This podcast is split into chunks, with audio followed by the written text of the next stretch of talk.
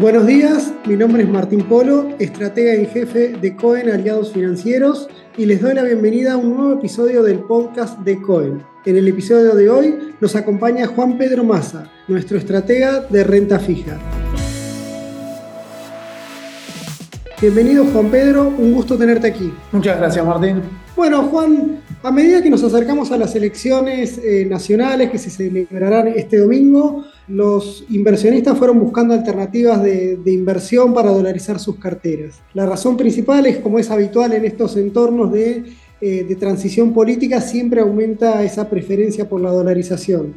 Más aún cuando tenemos un candidato en el cual la propone como una política a seguir.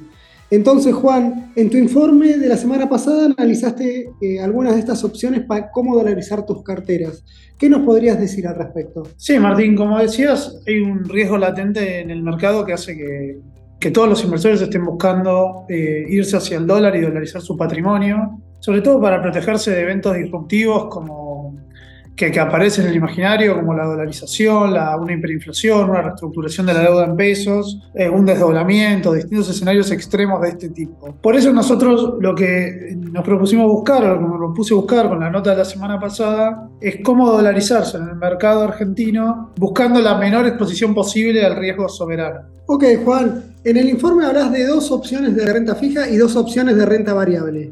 Eh, empecemos por los bonos corporativos ley, ley extranjera, si te parece. Sí, dentro del mundo de los activos argentinos, las obligaciones negociables son uno de los instrumentos eh, más conservadores y más sólidos. Si, si, vemos cómo se comportaron a lo largo del año, eh, ofrecieron un retorno bastante bajo, de 1%, sin contar la reinversión de cupones, pero ese retorno fue estable a lo largo del año, es decir, ni subió mucho cuando todos los activos subían, ni bajó mucho cuando todos los activos caían, y eso es muy deseable a la hora de buscar algo que siga el dólar porque nos asegura una baja volatilidad. El principal obstáculo con, estos instrumentos, en particular con los bonos que son ley extranjera, es que las restricciones que impone el Banco Central limita a quienes pueden acceder y sobre todo hace que quienes accedan pierdan acceso al MULC, en otras palabras, que no puedan comprar más el dólar oficial. Entonces, Juan, dentro de estos bonos corporativos, ¿qué opciones preferís? Bueno, para una estrategia de cobertura eh, hay que ser muy cuidadoso con la selección de créditos específica.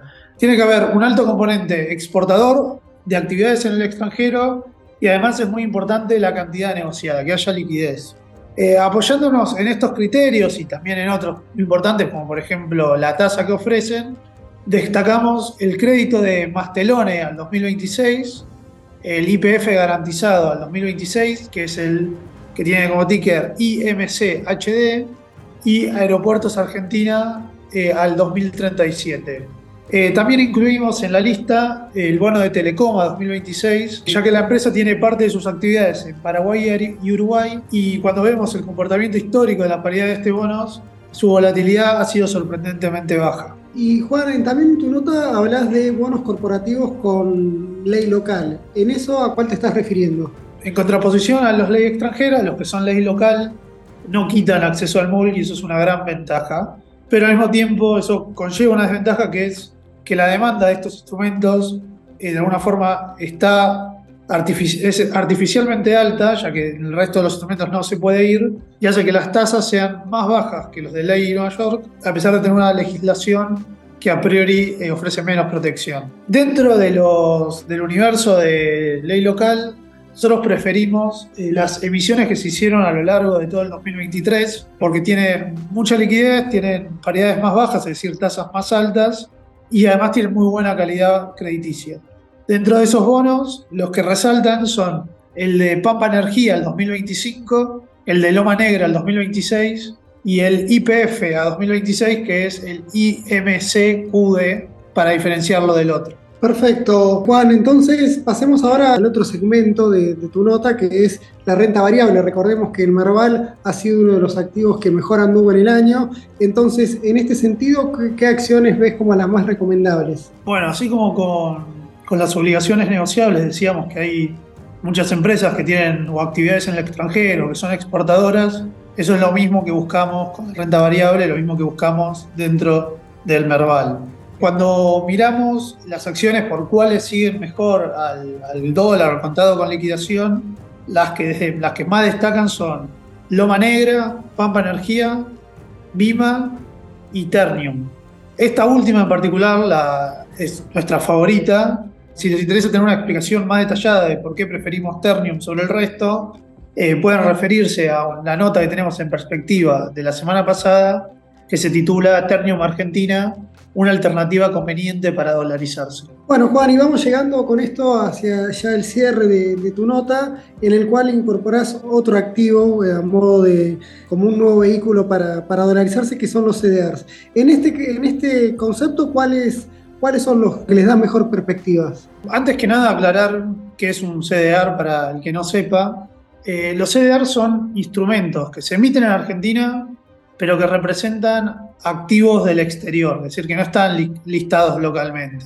En otras palabras, es prácticamente un equivalente a comprarse una acción en Estados Unidos, pero nos ahorra todo el proceso de tener que eh, transferir dólares al exterior para poder comprarla. Para lo que es estrategia de coberturas cambiaria, eh, es una opción casi ideal porque despeja completamente el riesgo argentino, no están expuestas al riesgo argentino y lo único que tenemos que mirar es la, volatilidad propia inherente del instrumento.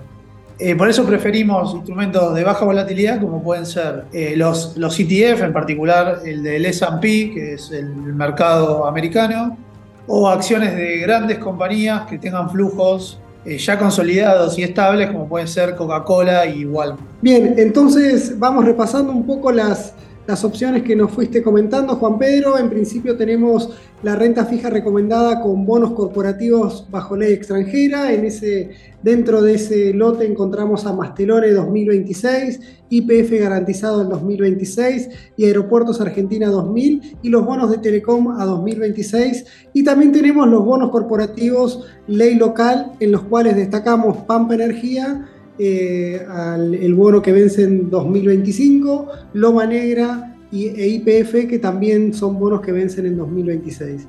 Finalmente, para dentro tenemos al componente de renta variable, en los cuales las más destacadas para, para este objetivo eh, se destaca Loma Negra, Pampa Energía, Bima, Ternium. Y en cuanto a los CDRs, finalmente hablamos de los ETF como el SP y las acciones de Coca-Cola y Walmart. Excelente resumen, Martín. Muchas gracias por tu tiempo, Juan Pedro. A Martín. Para aquellos que quieran profundizar sobre este y otros temas, visiten perspectivas.coen.com.ar, la página en donde encontrarán la mirada de Cohen Aliados Financieros.